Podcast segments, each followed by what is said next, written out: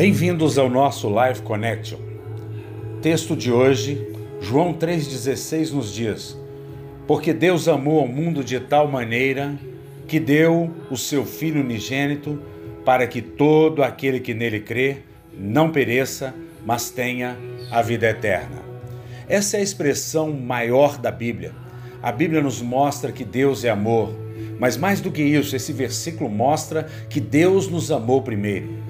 Não adianta nada você conhecer o maior mandamento ou os maiores mandamentos da lei.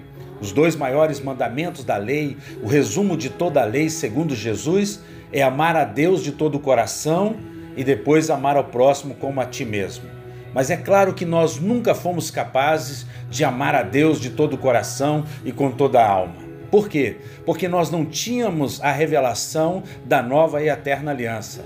Porque a revelação da nova e eterna aliança é que Deus nos amou de tal maneira que deu o seu Filho unigênito para que todo aquele que nele crê não pereça, mas tenha a vida eterna. Portanto, não se trata de nós, se trata do grande amor de Deus e quando conhecemos esse infinito e grande amor de Deus, então nós podemos responder a este amor.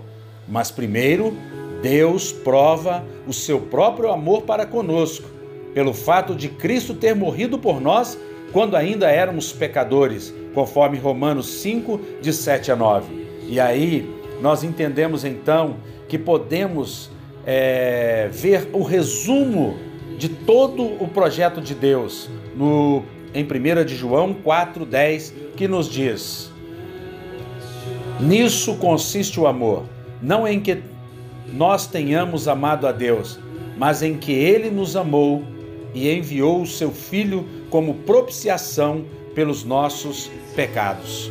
E como resultado deste, deste grande amor de Deus por nós, nós podemos responder conforme 1 de João 4,11, que declara: Amados, se Deus de tal maneira nos amou, devemos nós também amar uns aos outros.